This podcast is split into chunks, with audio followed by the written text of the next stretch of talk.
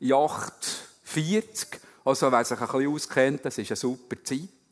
Also das ist das Weg. Und ich glaube, diese Kondition braucht es auch, wenn es um das Thema geht von unserer Predigreihe, Achtung, fertig, los, wo es um die Apostelgeschichte geht, Geschichte der ersten Christen, Geschichte, die wir heute weiterführen, hier im 21. Jahrhundert. Und das braucht Ausdauer. Äh, wir werden es erneut wieder sehen. Wie gesagt, wir, sind, wir schauen die ersten Kapitel in dieser Predigreihe, Achtung, fertig, los, von der, von der Apostelgeschichte. Und die wiederum hat ja dort eingesetzt, wo der Lukas, das Lukas-Evangelium, mit seiner Berichterstattung aufgehört hat.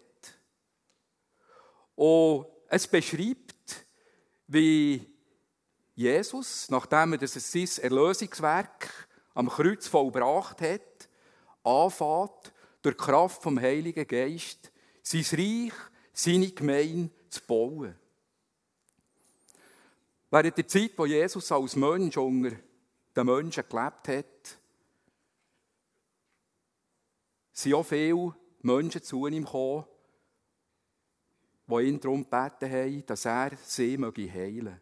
Also viele Kranke und Gebrechliche sind gekommen.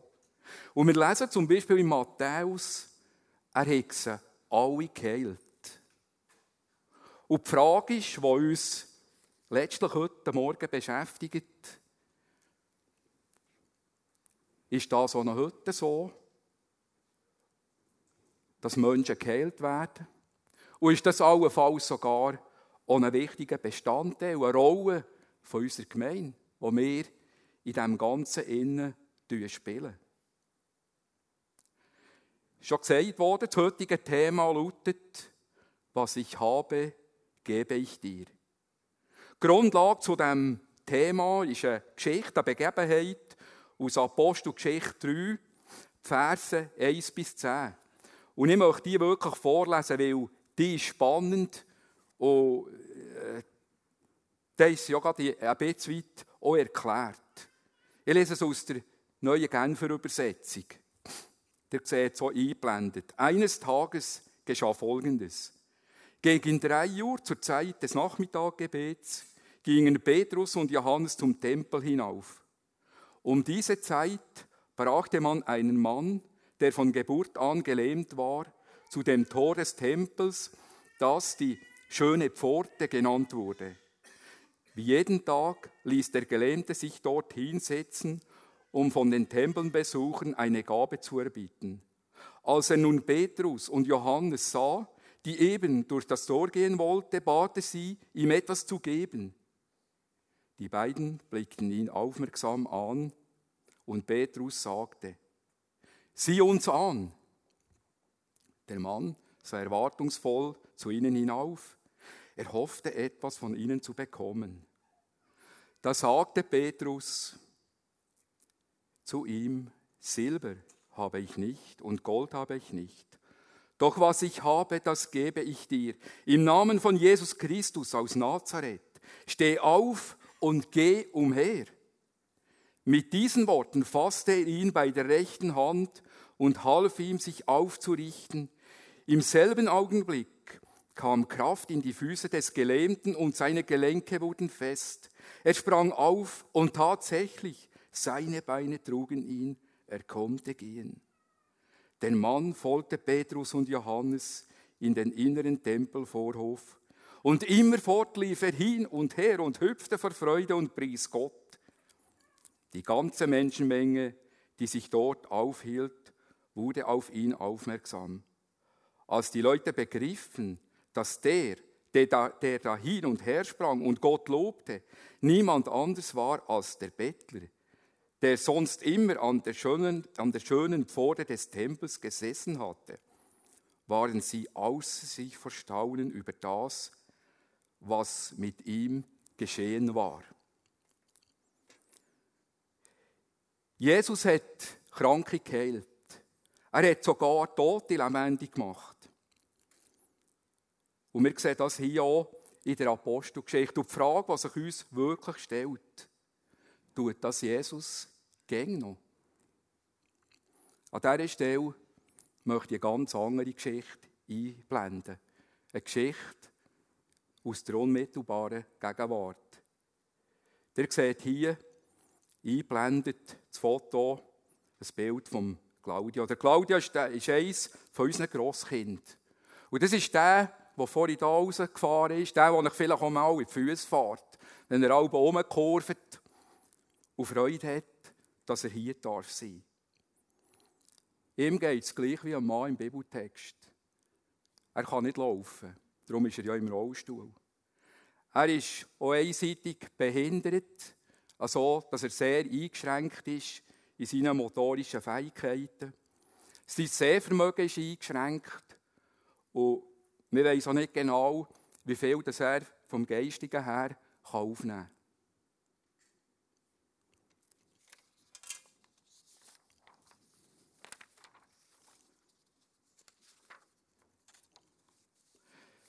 Ihr könnt mir glauben, schon manches Gebet in unserer Familie ist zu Gott aufgestiegen.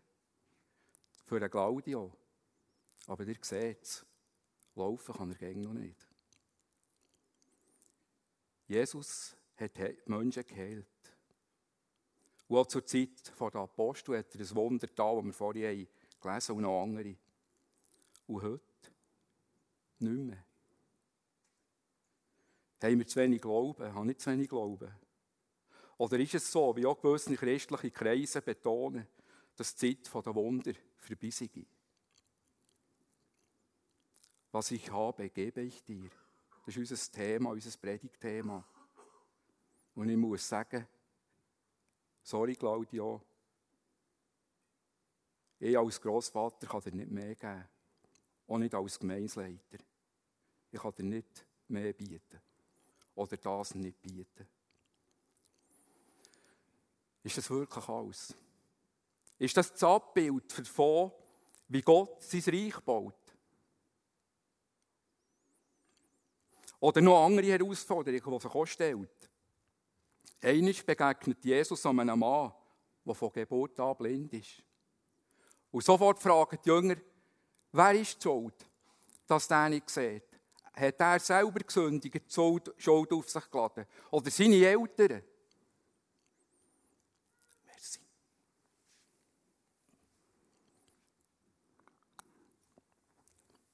Merci. Oder seine Eltern. Wir kommen später auf die Antwort von Jesus zurück. Oder andere Begebenheit, für nur zu zeigen, irgendwie das Spannungsfeld hier zwischen den Fragen von uns Menschen und dem, wie es Jesus sieht. Der Johannes der Täufer war im Gefängnis. Und er hat eines Tages Jesus fragen, der, seine Jünger, bist du der wirklich, der Messias, der Retter, wo wir darauf warten? Bist du der? Und was ist die Antwort von Jesus? Blinde sehen, Gelähmte gehen, Aussätzige werden geheilt, Taube hören, Tote werden lebendig und den Armen wird die rettende Botschaft vom Evangelium verkündigt.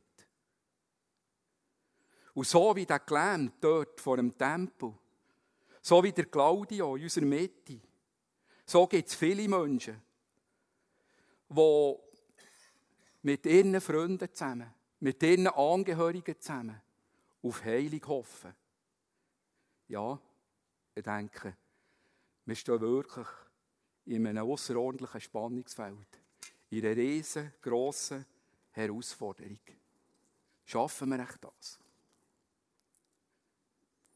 Wir sehen jetzt hier so einen Situationsplan eingeblendet. Das ist heute gäbig, wenn wir nicht wissen, wo jemand wohnt, aber seine Adresse kennen und den Namen, dann geben wir das im PC ein, im Internet, ein paar klicken und dann haben wir so einen Plan. Jetzt hier, das ist sehr ein kleiner, begrenzter Planausschnitt. Und es könnte sein, wenn jetzt jemand, also das ist von Thun, ganz wenige wissen vielleicht, was das ist, wenn jetzt jemand von, vielleicht schon von Bern kommt, aber Thun nicht kennt, wird er sagen, sorry, da, mit dem kann ich vielleicht nicht so viel anfangen, das hilft mir nicht so weiter. Dieser Planausschnitt ist irgendwie zu klein, um das Ziel zu finden. Und ich denke, so kann es uns auch gehen, wenn wir die Geschichte hier, Apostelgeschichte 3, 1 bis 10, ich sage das ganz bewusst, 1 bis 10, ganz isoliert anschauen. Wir könnten irgendwie äh, dazu kommen, dass wir das falsch einordnen, dass wir uns eine falsche Meinung bilden, zu unzutreffenden Schlussfolgerungen kommen. Möglicherweise würden wir Betroffene vor den Kopf stoßen, sie enttäuschen. Wir selber sind enttäuscht vielleicht, werden mutlos und demotiviert. Und das Schlimmste ist, durch die mehr in dem Innen, niemand merkt etwas von dieser Größe von Gott, von dieser Kraft vom Heiligen Geist. Die kommt ja gar nicht zum Ausdruck. Wo ist der Gott? Und darum denke ich, müssen wir zuerst einen ganz grossen Planausschnitt nehmen. Jetzt hier in unserem Fall äh, der der ganzen Schweiz. Also wenn jemand sogar vom Ausland kommt, dass er weiss, aha, ich muss auf eins Richtung Bern fahren, wenn ich vom Deutschen komme, und dann gegen Interlaken zu, dann vorher ist natürlich noch Thun, und dann schauen wir den kleinen Planausschnitt an, und dann finden wir es dann. Also, wir brauchen irgendwie eine Gesamtsicht, auch in dieser ganzen Thematik Krankenheilung, äh, eine Übersicht, dass wir uns nicht irgendwo verlaufen und verlieren. Der Lukas berichtet, dass der Mann von Geburt an gelähmt war.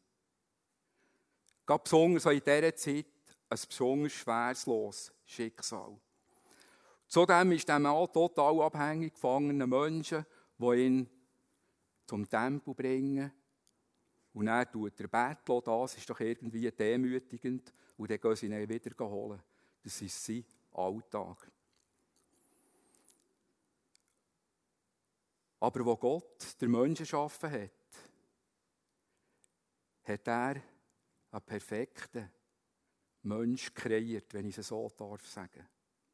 Ein Mensch nach seinem Ebenbild. Ein Mensch, der ihm ähnlich ist.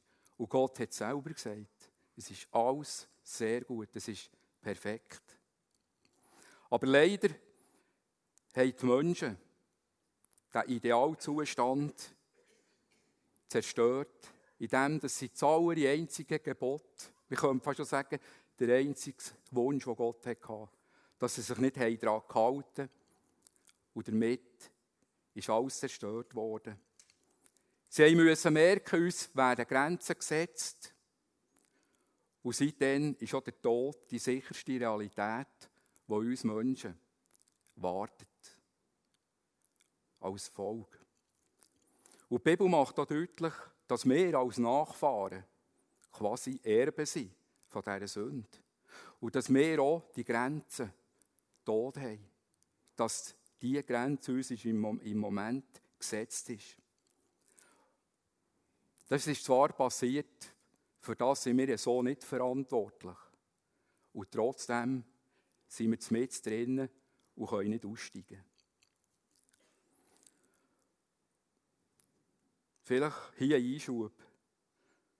Die Tochter vom Jairus, der Lazarus, Tabea im Apostelgeschichte und viele andere sind sogar vom Tod auferweckt worden. Aber damit ist trotzdem die Grenze nicht überwunden gewesen. Es war vielleicht ein bisschen rausgeschoben. Gewesen. Auch sie sind alle später gestorben. Und wir merken irgendwie, es wird uns bewusst, oh, so ein Wunder löst eigentlich das grösste Problem von uns Menschen nicht. Die Folgen von der Sünde zu überwinden. Es gibt da viel dazu zu sagen, aber aus Zeitgründen werde ich dort nicht weiter ausführen. Es ist mir bewusst, dass es dort viel zu sagen gibt, aber wir wollen weiter schauen. Der Tom Wright schreibt in seinem Buch Jesus, wenn eine Diskussion in einer, Sack, in Sackgasse landet, hat es äh, für damit zu tun, dass man ein bis zwei Schlüsselfaktoren außer Acht lässt. Und diesen Eindruck habe ich persönlich auch ein bisschen, wenn es um das Thema der Krankenheilung geht, in unseren christlichen Kreisen. Dass man vielleicht der eine oder anderen Schlüsselfaktor außer Acht lässt. Und in diesem erwähnten Buch bin ich so auf einen Schlüsselfaktor gestoßen, der mir sehr viel persönlich geholfen hat, das Thema hier zu verstehen. Was eigentlich Gott meint, was er bewirken und was wir selber für eine Rolle haben. Der entscheidende Faktor oder ein entscheidender Faktor liegt in Gottes Schöpfungsprojekt. Gott hat vor, die Welt durch Menschen zu regieren.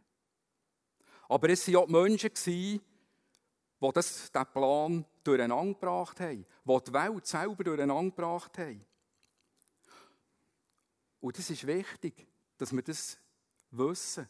Und trotzdem hat Gott seine Berufungskizze beibehalten. Er hat seinen Plan nicht geändert. Die Menschen sollen Gottes Ebenbild sein. Das bedeutet, dass sie seine souveräne Herrschaft in die Welt hinein sollen spiegeln. Eben, dass, es, dass die Welt sieht, dass es den wunderbar grossen Gott gibt.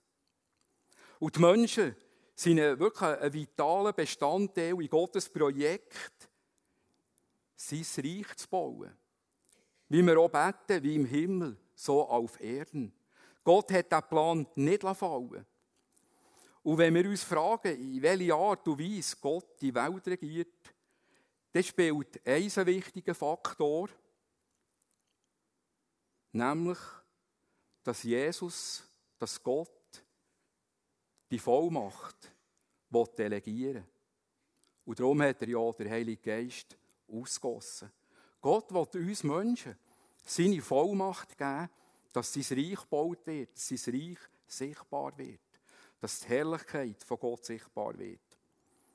In äh, Offenbarung 5, 9 bis 10 lesen wir, wir haben es eingeblendet, Du bist würdig, es geht um Jesus, du bist würdig, das Buch zu nehmen und sein Siegel zu öffnen. Denn du bist geschlachtet worden und hast durch dein Blut Menschen für Gott erkauft, aus jedem Stamm und jeder Sprache und jedem Volk und jeder Nation und hast sie unserem Gott zu einem Königtum und zu Priestern gemacht und sie werden die Erde und sie werden über die Erde herrschen. Da haben wir es.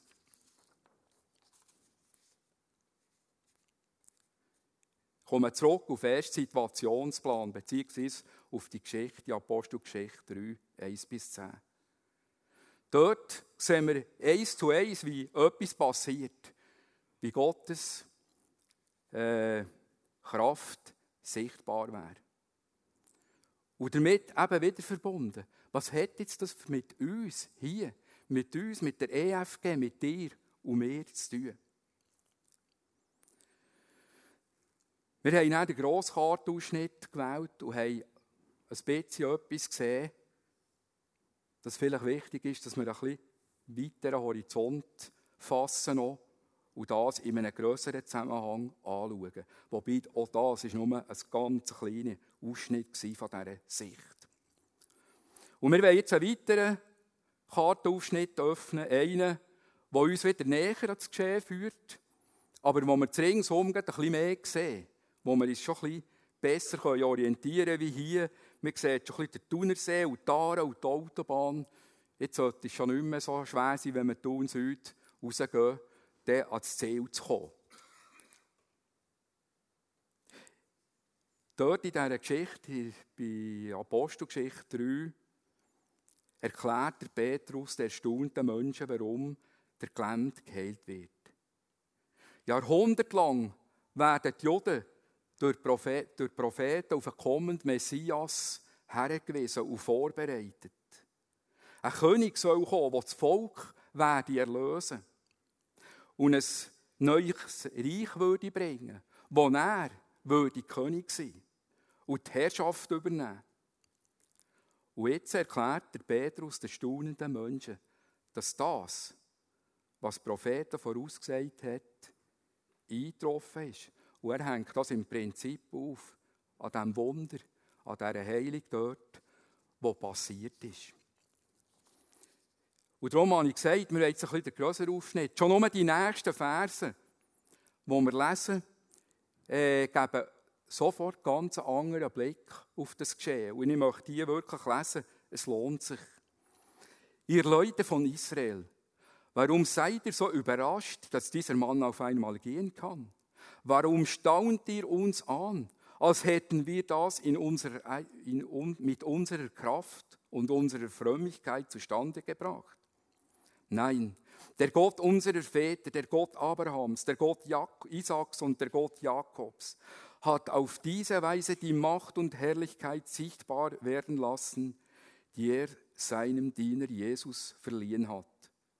Und jetzt ist der Mann, den ihr hier seht und den ihr alle kennt, durch sein Vertrauen auf den Namen Jesu und durch die Macht dieses Namens von seiner Lähmung geheilt worden. Der Glaube, den Jesus in ihm geweckt hat, hat ihn vollständig gesund gemacht. Das könnt ihr alle bezeugen.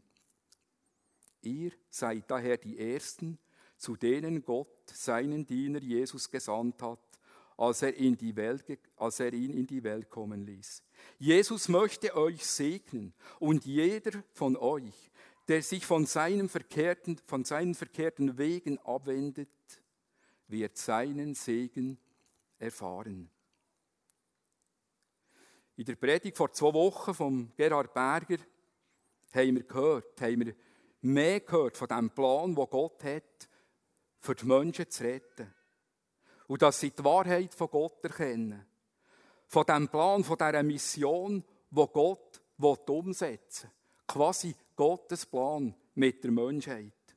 Und als erstes Zeichen hat Gott am jüdischen Pfingst, erstes Zeichen hat Gott am jüdischen Pfingst festgesetzt, wo der Predigt von Petrus über 3000, über 3000 Menschen sind zum Glauben gekommen an Jesus. Und wir erinnern uns auch, wie der Gerhard dann hat gesagt, dass das einen Zusammenhang hat mit dem griechischen Wort, mit dem griechischen Begriff Kairos. Der von Gott gewollte Zeitpunkt, der dann war. Ein Gott, von Gott gewollter Zeitpunkt. Wo Gott hat gesagt und beschlossen und sein Plan war, jetzt passiert das, jetzt soll das passieren.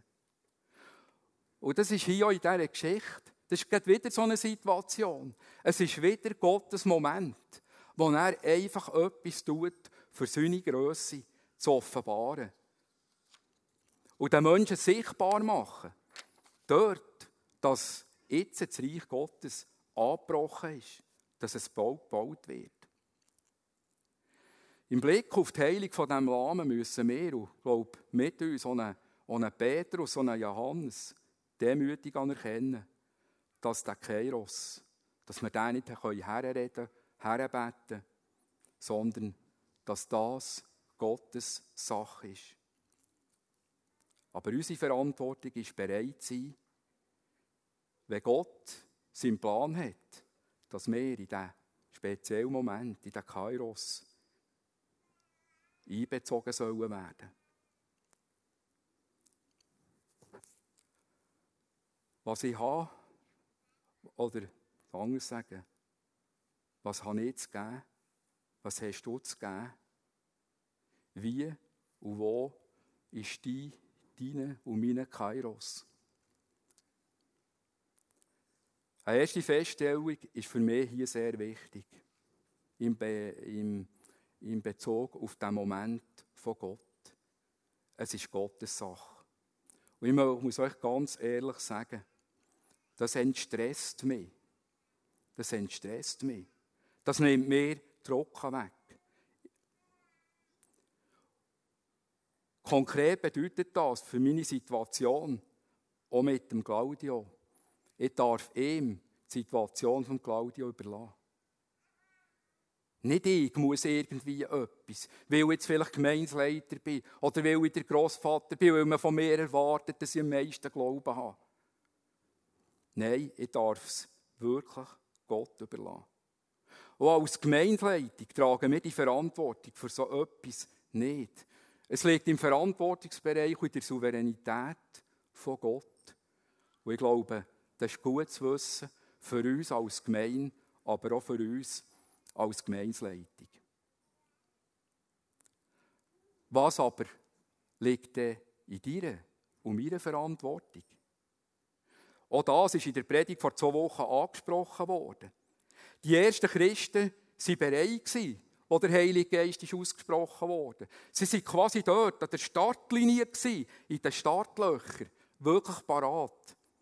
Für zu gehen, in dem Moment, wo die Achtung fertig los von Gott ist gekommen. Und der Heilige Geist ist ausgebrochen, ausgegossen worden. Und was ist passiert? Sie konnten dann reden. Sie haben das Maul aufgetan. Sie waren zusammen, sie waren auch nicht in alle Winde verteilt irgendwie. Sondern sie haben das befolgt, was ihnen Jesus hat gesagt hat. Sie sollen in Jerusalem warten. Und sie konnten die Leute taufen.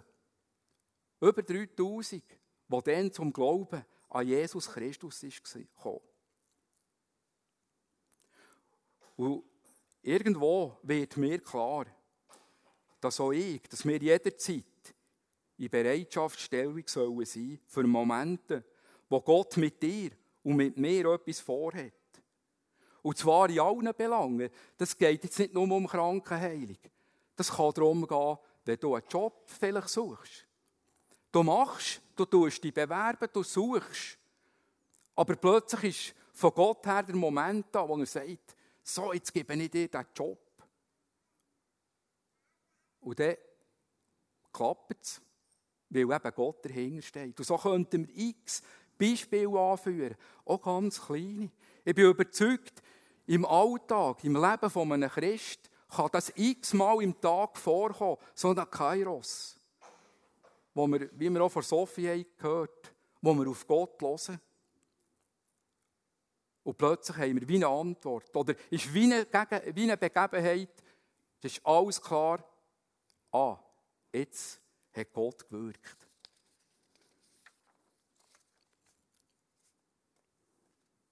Noch ein kleiner Szenenwechsel. Der Jakobus, ich muss sagen, einer von es hat drei Jakobus gegeben. Der Jakobus, den ich jetzt davon rede, war ein Zeitzeuge, die anderen zwei zwar auch, von der Ereignis von der ersten Gemeinde. Schon der, wo wir in Apostelgeschichte 15 von ihm lesen, dass er sich sehr für die Christen, die aus den Heiden sind, hat eingesetzt dass sie den Zugang bekommen zu der Gemeinde, die aus, dann aus lauter Judenchristen bestanden hat. Und in seinem Brief, eben im Jakobusbrief, im Kapitel 5, gibt er den Christen von der damaligen Zeit und der damaligen Gemeinde quasi eine Anweisung, wie man mit Kranken, wie man mit Kranken soll umgehen soll. Er sagt dort, der Krank soll, die Kranken sollen die Gemeinsleitung zu sich rufen. Und diese Gemeinsleitung, die soll mit den Kranken beten und sie im Namen vom Herrn salben. Und wenn sie, die Beteiligten im festen Glauben beten, würde der Herr den Kranken helfen und sie aufrichten. Das heisst hier, sie retten, auch die Sünden vergeben, die sie begangen haben. Und so soll einer am anderen die Sünde bekennen und füreinander beten und da sein. Und wir merken auch hier wieder, auf der einen Seite sind wir gefordert. Der Kranke ist gefordert, eine Gemeinsleitung ist gefordert und eine ganze Gemeinde. Aber dann kommt der Moment, wo wir alles haben gemacht, wo wir haben gebetet, wo wir haben gesalbt. Und jetzt merken wir, jetzt sind wir vollständig wieder vom Kairos von Gott abhängig. Und ich staune über die Aussage und die Anweisung von Jakobus. Er stellt nicht das Geschehen aus Apostelgeschichte 3 im Mittelpunkt, quasi als Muster, als Heilungsnorm, sondern er gibt die Anweisung, wie es im Jakobus 5 steht. Er hat es ja erlebt und er hätte können sagen, macht es so. Das, das passiert gäng. Offenbar hat er auch andere Erfahrungen gemacht. Und auch das, auch der Jakobus nimmt uns, nimmt mir als Gemeindeleiter Druck weg, dass wir nicht als Wunderheiler auftreten müssen, sondern dass uns Trauen ganz klar gegeben ist als Diener von Gott. Dass eine solche Handlung eine gegenseitige Selbstprüfung vorausgeht, ich glaube, das liegt auf der Hand. Und das kann ich aus persönlichem Erleben äh, bestätigen.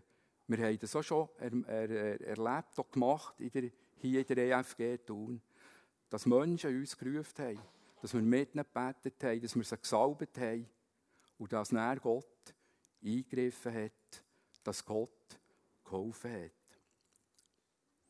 Und das ist auch heute so.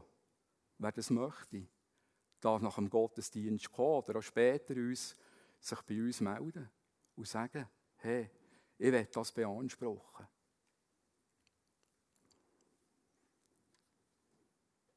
Wir haben jetzt einiges zu diesem Thema zusammen angeschaut, zum Thema Krankenheilung, Thema, was ich habe, das gebe ich dir. Ja, was hast du? Was habe ich? Was können wir weitergeben? Ich fasse noch eins kurz zusammen.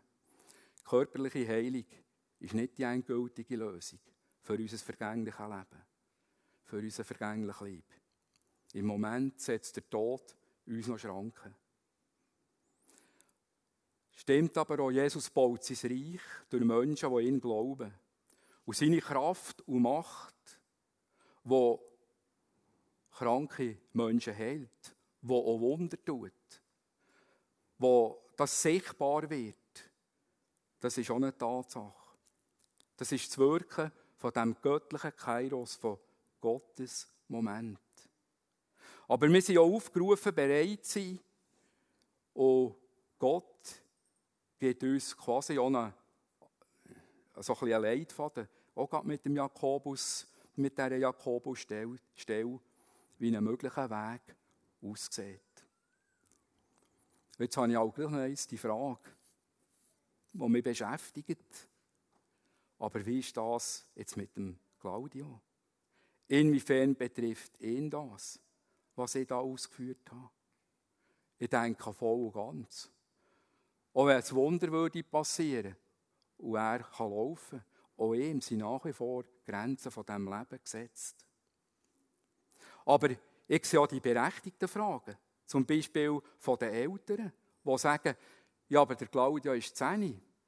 Und was ist in 10 Jahren, in 20 Jahren, in 30 Jahren? Was ist, wenn wir einmal alt sind, vielleicht nicht mehr da sind? Was ist mit dem Claudio?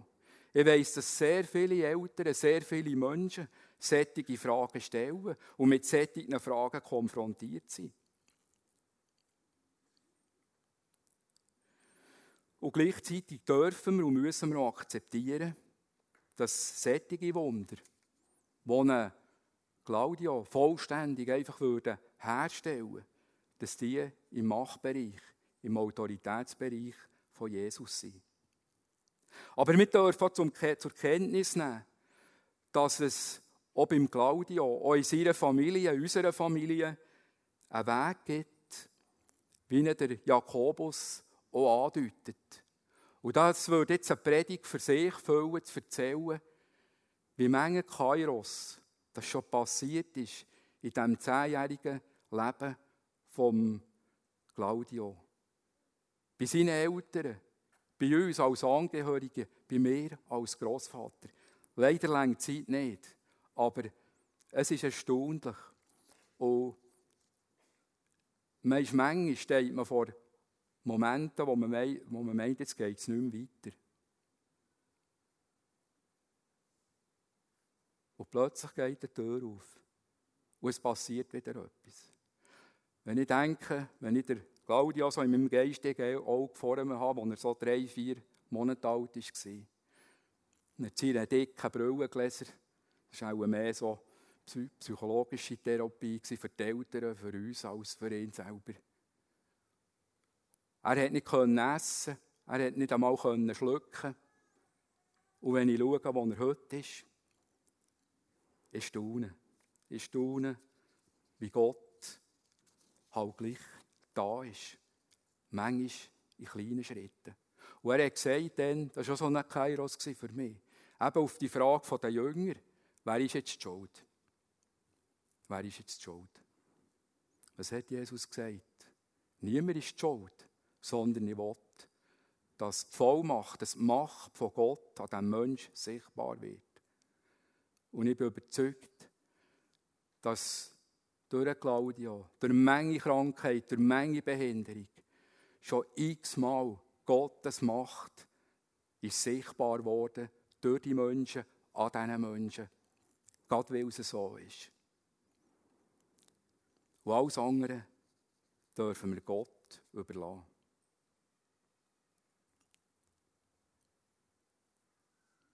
Am Schluss werde ich noch eins, einen Blick, nur noch einen Blick auf die grosse Karte werfen. Um einen umfassenden Plan, den Gott hat, dass er sein Reich, wo wir sehen, dass er sein Reich baut. Und darüber hinaus hat er ja uns allen noch versprochen, seinen Jüngern, dass er wieder werde kommen. Und dass er all das angefangen, dass es einen Tag gibt, wo er alles wieder wird herstellen wird.